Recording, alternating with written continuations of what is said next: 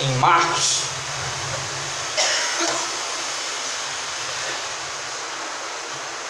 Capítulo 2, a partir do versículo 13. Marcos, capítulo 2, a partir do versículo 13. Amém? Em seguida, Jesus saiu outra vez para a beira do mar e ensinou as multidões que vinham até ele. Enquanto caminhava por ali, viu Levi, filho de Alfeu, sentado no lugar onde se coletavam os impostos. Siga-me, disse-lhe Jesus. E Levi levantou e o seguiu. Mais tarde, na casa de Levi, Jesus e seus discípulos estavam à mesa acompanhados de um grande número de cobradores de impostos e outros pecadores, pois eram muitos os que o seguiam. Quando os fariseus, mestres da lei, viram Jesus comer com cobradores de impostos e outros pecadores, perguntaram, eles perguntaram aos seus discípulos: por que ele come com cobradores de impostos e pecadores? Ao ouvir isso, Jesus lhes disse: as pessoas saudáveis não precisam de médico, mas sim os doentes. Não vim para chamar os justos, mas sim os pecadores. Amém? Amém. Feche seus olhos, vamos orar nessa noite. Querido Deus e eterno Pai, nós estamos mais uma vez aqui, Senhor, para te adorar para bendizer o teu nome e espalhar, Senhor, as boas novas de Jesus Cristo, nosso Senhor. Senhor, eu entrego a minha vida em tuas mãos, eu entrego, Senhor, a minha boca em tuas mãos, e que, Senhor, o Senhor possa colocar brasas vivas do altar sobre que seu Santo Espírito possa falar através de mim, Senhor. Porque, Senhor, eu sei que eu nada sou que teu Santo Espírito é que age, é que intercede, é que faz as pessoas ao trazer ao arrependimento. É o Senhor que comunica, Senhor, o bom evangelho. Que nós possamos, Senhor, nessa noite, atravessar, Senhor, os desertos, atravessar, Senhor, os nossos problemas e sentar à tua mesa contigo. Assim, Senhor, nós te agradecemos em nome de Jesus. Amém. Pode se sentar, irmãos. É, uma das coisas que mais falam dos crentes é que crente come muito, que crente gosta de comer. E com Jesus não era diferente. Ele foi até acusado de ser comelão e beberrão. Mas Mateus 11, 19 diz isso. Então ele tinha prazer de estar na mesa. Ele tem, tinha prazer de, de estar com as pessoas e de se relacionar com as pessoas. Tudo isso num ambiente em que as pessoas ali nunca se viram estar. Mas para a gente chegar nesse lugar, eu gosto sempre de, de falar, e eu já falei com a família uma vez, que eu gosto muito do Evangelho de Marcos. O Evangelho de Marcos ele é muito intenso ele já começa com, com João Batista disseminando as boas novas, trazendo as pessoas ao batismo, ao arrependimento. E logo que Jesus Cristo é batizado por ele, Jesus vai para o deserto. Marcos faz questão de não falar o que aconteceu no deserto e já mostra Jesus Cristo em ação. Partindo do mesmo momento em que, que João parou, proclamando o reino, proclamando o reino o arrependimento dos pecados. E Jesus, ele já começa tão intenso em Marcos que ele começa expulsando demônios, ele vai começar a curar muitas pessoas na casa de Pedro e chega uma hora nesse início de ministério de Jesus que ele cura um leproso. E essa cura é muito importante para Jesus porque ele ali ainda não tinha, não tinha sido visto pela sua, pelo seu povo, pelos religiosos da sua época, os judeus. E quando ele cura esse leproso, ele manda o leproso direto para o sacerdote, o sacerdote, ó, vai lá, paga suas, é, sacrifícios em relação a você estar curado para comprovar a cura. E por que, que ele faz isso? Porque desde Naamã, o sírio, ninguém tinha sido curado de lepra em Israel. E isso comprova que Jesus Cristo era o Messias, porque curar um, um, um leproso era um milagre messiânico do Messias, do Cristo. E logo após isso, você vai perceber que Jesus está ensinando as pessoas, está curando as pessoas, ele está na casa rodeado de multidão, e aí também agora estão os mestres da lei. E os mestres da lei veem um paralítico descer pelo, pelo telhado, e Jesus Cristo olha para ele, perdoados estão os seus pecados. E o engraçado é que Marcos fala que os mestres da lei estavam pensando. Os mestres da lei não falaram, nossa, mas que blasfêmia, só Deus pode perdoar os pecados. Eles estavam pensando. Sabe o que eu entendo disso? Às vezes pensamentos de críticas contra Jesus Cristo, ou contra líderes, ou contra pastores, fedem para Deus. E a gente tem que ser muito crítico na hora de a gente for falar. Se a gente estiver pensando nisso, não para ajudar a pessoa, às vezes a ver da forma diferente, a gente não precisa pensar nisso. E Jesus Cristo está ali, naquele lugar, e eu começo a entender que há três tipos de pessoas sempre em volta de Cristo. E esses três tipos de pessoas são, primeiro, a multidão. E a multidão, eu gosto de, de, de pensar que eles são consumidores de produtos espirituais.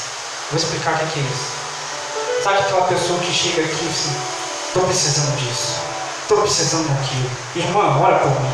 Irmã, qual que é o dia do, da, da. Perdão, gente. Quinta-feira é.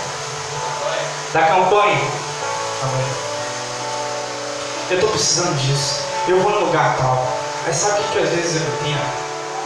Eu não gosto de fazer isso não, mas sabe o que às vezes eu entendo? A gente paga muito preço de oração. Para ficar sustentando essas pessoas que não querem mesmo independentemente com Deus. Às vezes a gente chega, ajuda, a gente chega, vamos orar, vamos clamar, vamos pedir, mas daqui a pouco ela vê que aqui não está mais é, revelando as coisas que ela quer, ela vai para o próximo lugar, como o próprio Diego falou. Porque tá fácil. Tá fácil, eu vou lá, porque no culto firewall do Jeová, Reteté, o, o irmãozinho ou a irmã revela até CPF. E eu quero saber se o meu marido ou se não sei quem está me traindo. E a pessoa não está comprometida a sentar na mesa de Cristo para ser curado. Ele só quer a sua unção. Ele não quer a sua ajuda. Você paga um preço tremendo. Todos aqui, irmãos, pagam um preço de oração. Vocês estão aqui né, nas segundas-feiras. Eu não estou aqui porque às vezes eu estou lá no, projeto do movimento. Mas a gente ora em casa as pessoas estão atrás da gente, às vezes só para consumir porque essas pessoas são consumidores, elas não são discípulos de Cristo. Elas não estão preocupadas em ajoelhar e clamar a Cristo, Senhor, perdoa os meus pecados, minhas falhas, que são muitas. Outro tipo de pessoa que eu entendo que tem são os fariseus, são os religiosos, são aqueles super críticos que a gente falou que até os pensamentos ferem as arenas de Deus. E sabe o que que esses caras pensam? Então assim, não é assim que faz. Olha, a pessoa está de calça jeans. Ah, mas olha como ele está vestido. Irmãos, na uma igreja que eu passei, eu tinha um problema que uma vez eu tive uma unha inflamada. E eu não estava aguentando colocar tênis. Mas na terça-feira eu falei, gente, eu vou assim mesmo no culto. Eu vou de chinelo. Vou de calça jeans, vou de chinelo. Irmãos, ele me viu na porta assim, Mas chinelo, irmão? Não, porque eu estou com a encravada e tal. Eu não estou conseguindo colocar. Mas não dá para tentar colocar, não. Depois, muitas coisas assim aconteceu. Que a gente às vezes ia em reunião na terça-feira na igreja e às vezes mais um pouco à vontade. Mas também de chinelo. Mas gente, reunião. Não estou pregando, não estou lá em cima. O que, que a minha roupa vai fazer tanta diferença? Jesus não andava de sandália, não? Já tinha tênis, já tinha sapato social lá na época. E às vezes a gente é impedido por essas pessoas de, de, de, estar à frente e adorar, porque a gente diz, não, minha roupa não está adequada. O Senhor não está preocupado com isso, irmão. Está preocupado com o seu coração, seu coração prostrado, seu coração arrependido, seu coração contrito. Deixa eu te contar uma história para vocês sobre esses super críticos. Eu adorei essa história quando o meu antigo pastor me contou. Ele era uma igreja muito rígida, tradicional, em volta redonda. E na época o louvor era só no violão ou no órgão. Aí ele fez, ele como ele era músico, ele era do Ministério de Louvor, ele fez uma requisição para comprar uma bateria. Aí o pastor, bateria? Bateria do inferno? Bateria é coisa de rock, coisa de satanás, bateria. Às vezes a gente está preocupado com as coisas que está em volta, que se vai nos. Deus não está preocupado com nada disso. Jesus está preocupado com o seu coração. E as outras pessoas que eu entendo são os discípulos. E eu sempre quero ser esse discípulo. Que às vezes eu não entendo o que Deus está fazendo. Mas Senhor, Deus me explica isso. Deus, eu não estou entendendo isso. Deus, eu posso sentar aqui do seu lado porque eu não consigo. Deus, fala comigo. Porque às vezes a gente não entende as coisas que estão tá acontecendo com a gente, irmãos. Mas Deus te chama uma mesa assim, vem. Ó, vamos te explicar o que aconteceu. Vamos começar de novo. Quero falar para você porque quero te dizer no seu ouvido, não através de outra pessoa, o que está acontecendo, o que você tem que mudar, o que tem acontecido na sua vida. Você já reparou para pensar sobre isso? Sexta-feira aqui foi muito bom. O irmão Jonathan é muito usado por Deus. Muitas bênçãos foram, foram derramadas aqui, você pensou em Cristo fala no seu ouvido? Para você o que, que Ele quer da sua vida, o que, que Ele vai fazer com você, o que, que Ele quer fazer com você, o que, que Ele quer fazer com essa igreja, o que, que Ele quer fazer com esse ministério, onde Ele quer te levar, onde Ele está te colocando, onde Ele quer que você seja usado por Ele. Porque Cristo quer ser íntimo da gente, mesa é lugar de intimidade, mesa é lugar de relacionamento. E mesa é lugar de você saber por que, que está acontecendo as coisas. É de onde ele vai falar para você, ó. Come esse alimento aqui. É isso aqui que vai te sustentar. É isso aqui que eu quero para você. E nessa mesa aqui tem a pior espécie de gente. A mesa de Levi. Se hoje a gente fosse colocar, Jesus ia estar com os políticos, os traficantes, as prostitutas, os homossexuais, gente da pior espécie que a gente pensa, mas nessa mesa também tem a gente. Porque também a gente é pecador, a gente é falho. Nessa mesa tem gente que sabe que não é nada, que não está querendo tentar impressionar ninguém nem ela mesma. Ela não está querendo fazer tipo, ela está querendo ser ela mesma com isso. E às vezes a gente tem que estar nessa mesa desse jeito. Porque nessa mesa tem três coisas. A primeira coisa que tem é perdão. Um dia, Jesus Cristo estava em uma outra mesa, a mesa de Simão fariseu. E ali uma pecadora se prostrou aos pés de Jesus e começou a chorar e derramar lágrimas e a ungir aos pés de Jesus. Secou aquelas lágrimas no seu cabelo Jesus já perdoou. O problema é que Simão começou a dizer, se Deus, se Jesus Cristo soubesse quem é esse tipo de pessoa, ele não, queria, ele não ia deixar de fazer isso. Aí Jesus conta para o fariseu a seguinte parábola. Um homem emprestou dinheiro a duas pessoas, 500 moedas de prata, e uma delas 50. Como nenhum dos devedores tinha como pagar ele generosamente perdoou ambos e cancelou suas dívidas. Qual deles o amou mais depois disso? Simão respondeu: Suponho aquele que lhe perdoou as dívidas maior. Você está certo. Então voltou-se para a mulher e disse a Simão: Veja, essa mulher ajoelhada aqui. Quando entrei em sua casa, você não me ofereceu água para lavar os pés, mas ela nos lavou com as lágrimas e secou com seus cabelos.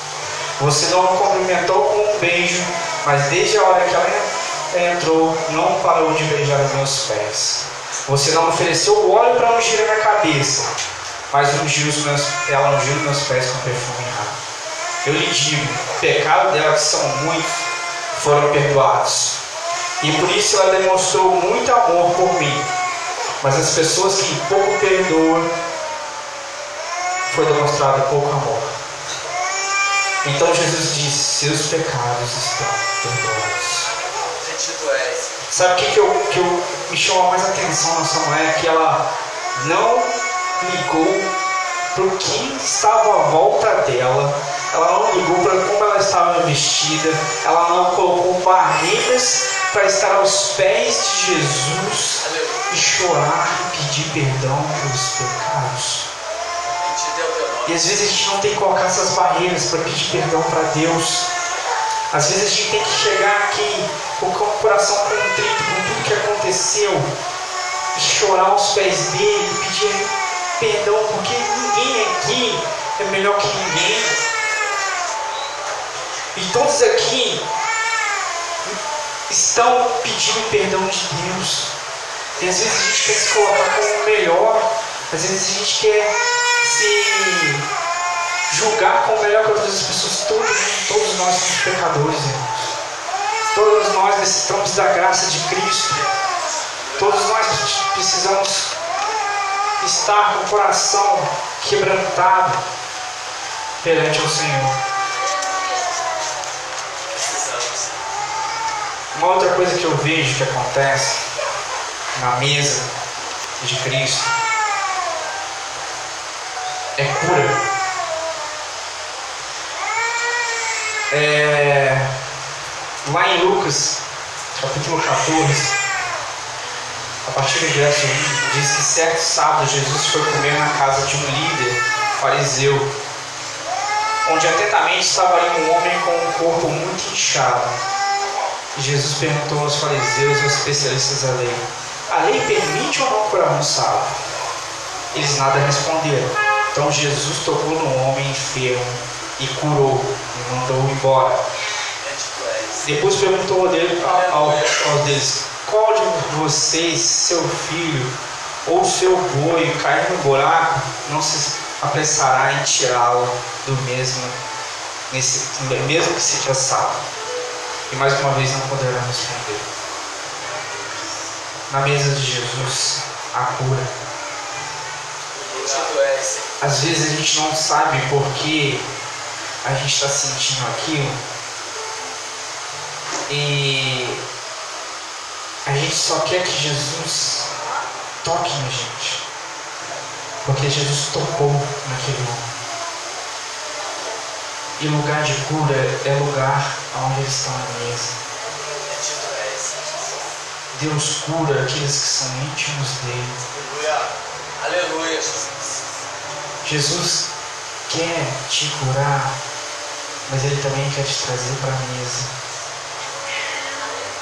Hoje a gente tem uma função de doenças emocionais que estão transformando as pessoas em cativas, em prisioneiras delas mesmas que às vezes a gente quer buscar ajuda e a gente às vezes necessita buscar essa ajuda fora. Não estou dizendo que os médicos, os psicólogos não estão aí para ajudar, então, mas tem muito cristão que às vezes não se ajoelha perante Deus, não ora, não busca, não, não, não, não clama pelo toque de Cristo. Quantas das vezes eu e a Fabiana a gente estava com o coração dolorido pelas coisas que nos aconteceram, mas a gente recebeu pessoas à mesa e o Espírito Santo e Cristo sentou à mesa. E uma hora a gente estava rindo, a gente estava gargalhando, a gente estava saindo daquele momento ruim para um momento alegre, sabe por que Cristo estava lá e Cristo quer estar na sua casa, e Cristo quer sentar junto com você, quer ver você feliz, quer ver você alegre, quer você ver você cantando, quer ver você adorando, quer ver você louvando, não quer ver você prostrada, chorando, sem saber Senhor, o que está acontecendo? Mas você não chegou ali. E Senhor, me ajuda a passar por esse momento. Toque em mim. Eu estou precisando do seu toque. Eu estou precisando do seu carinho. Eu preciso que o Senhor sente comigo. Eu preciso que o Senhor coma comigo. Eu preciso que o Senhor durma comigo. Eu preciso que o Senhor vigie meu sonho. Eu quero que o Senhor cure a minha ansiedade. Sabe por quê?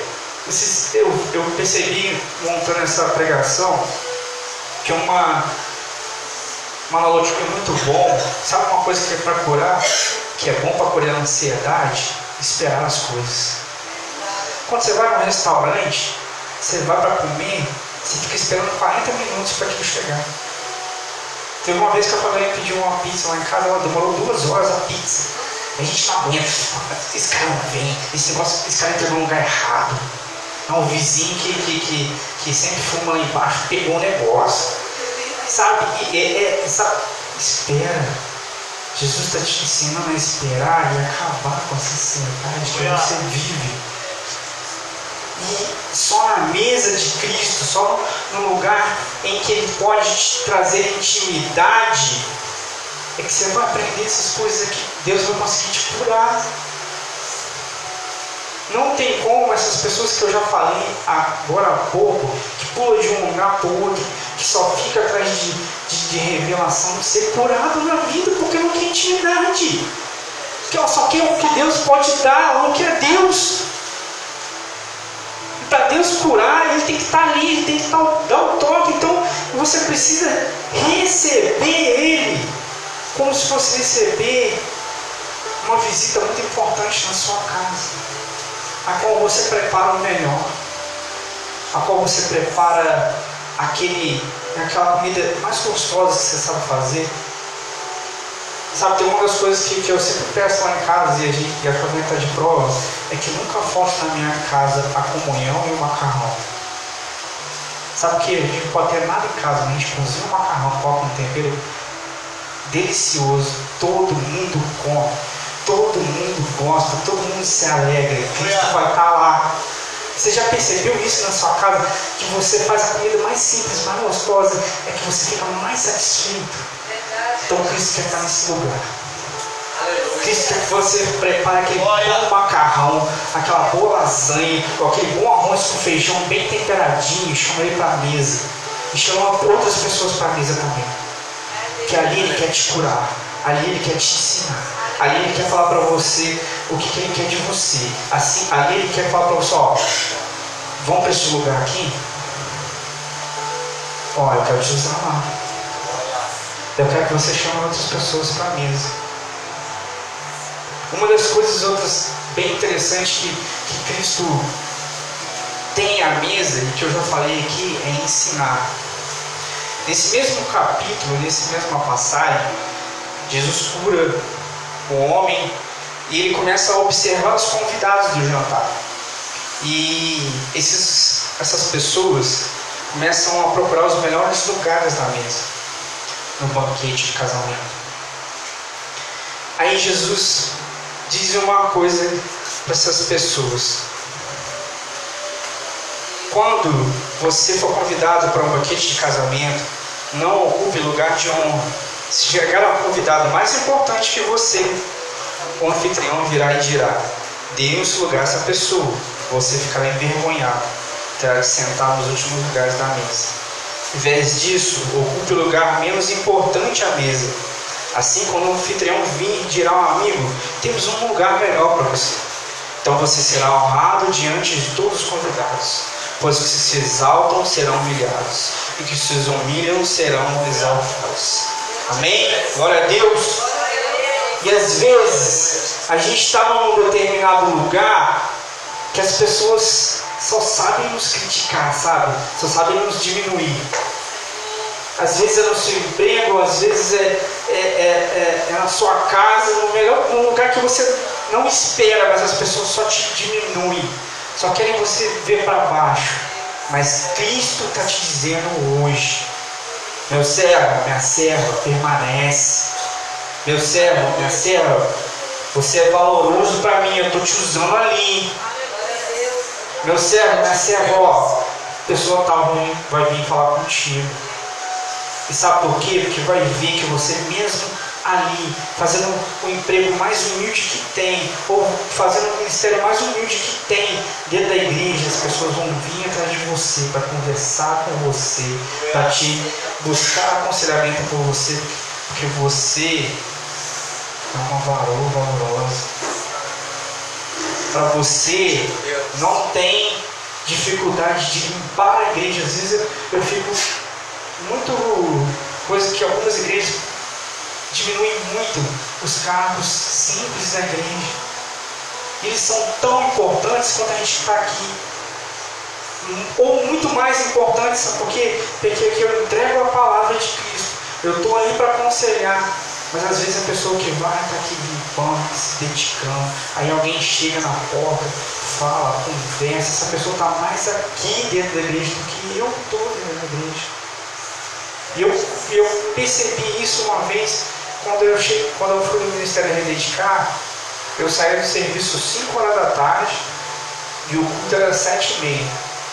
Para não ter que gastar uma passagem, eu descia no centro, ia do centro até o, a Ariparreira, que é longe, a pé. Eu ficava lá dentro do, da, da, igreja, às vezes varrendo, limpando, e deixava a porta aberta, ligava um louvor lá no celular e ficava ali conversando. As pessoas passavam, as pessoas perguntavam quanto era o culto, as pessoas falavam, não, eu estou desviado, as pessoas, eu vou ouvir aqui. Sabe que as pessoas que estão aqui são discípulos de Cristo e discípulos geram discípulos. E as pessoas que estão aqui se dedicando, fazendo a cantina, querem o que você também quer, ser discípulo de Cristo. E a mesa é esse lugar de ser discípulo, de ser perdoado, de ser curado, de Deus trazer para você dignidade a humildade, de te fazer de novo um homem, de te fazer de novo uma mulher de Deus. A mesa é um lugar para mim, para você, para os mendigos, para os traficantes, para os homossexuais. A mesa é um lugar de a gente chorar, é um lugar de a gente se arrepender é o lugar de a gente curar nossas dores. A mesa é o lugar de a gente se sentir de no, novamente junto com Deus. A mesa é o lugar de Ele te alimentar, de Ele rir contigo, de Ele te revelar as coisas. A mesa é para mim, para você, para nós que somos pecadores para nós que somos falhos. Sabe por quê? Era vergonhoso ser cobradora de impostos. Era tabu religioso. Mas Cristo não estava nem aí para quem essas pessoas eram. Ele queria ter nosso momento com elas. Eles queriam trazer dignidade a elas. Ele também quer trazer dignidade a gente. Ele também quer te fazer novamente uma pessoa completa. E só a mesa, aonde que ele pode tirar isso? A mesa é a maior expressão do Evangelho da Graça. É um lugar onde a graça é derramada sem medida. A graça é abundante.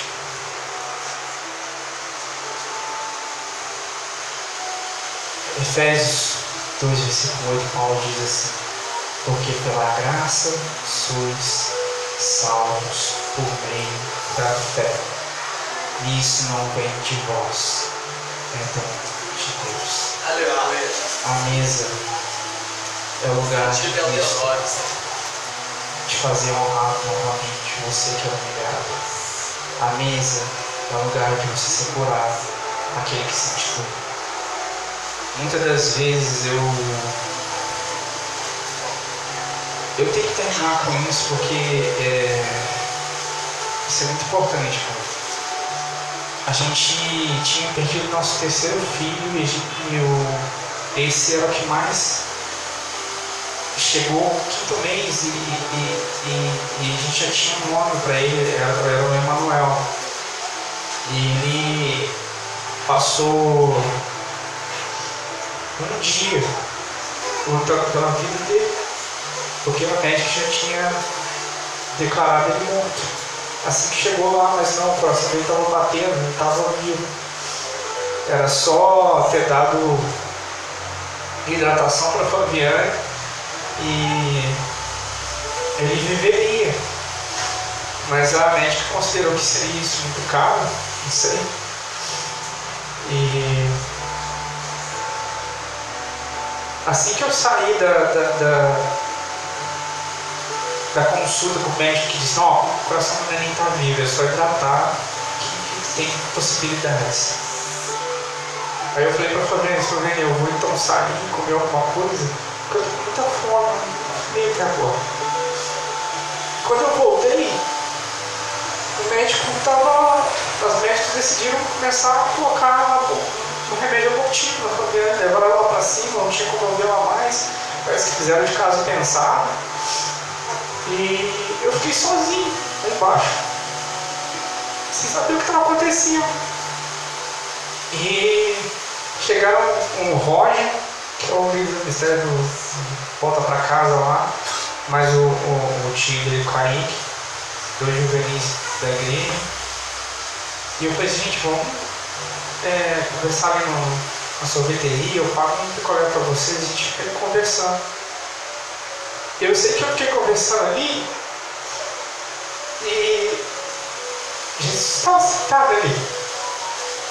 Eu olhei do Roger, um cara que me ouviu, que me ouviu a minha dor. Logo após a pastora chegou e vamos lá tomar um café. Eu sei que mesmo com a dor, que estava tudo acontecendo, eu tive um momento em que eu ri, em que eu respirei, em que eu fiquei mais aliviado, porque Jesus estava na mesa, daquela forma eterna. És. Jesus quer fazer o mesmo com vocês. Ele quer sentar na mesa com vocês. Queria que vocês se levantassem e a gente pudesse orar. Eu não sei o que, que você está passando, eu não sei o que você fez. Sei que, que, que nessa mesa aqui, Jesus está te esperando de braços abertos Ele quer te Aleluia. curar, Ele quer perdoar seus pecados, Ele quer te ensinar, Ele quer falar com você. Assim como Ele fala com muitos, Ele quer comunicar o que Ele deseja para sua vida, o que Ele tem de bom para você, o que Ele quer colocar nas suas mãos como ministério fazer você, ah, minha serva, isso aqui que eu tenho para você. E quando a gente chegar naquele banquete mesmo, futuro, na glória, Glória. em que as nossas lágrimas vão ser totalmente secadas, não vai existir dor,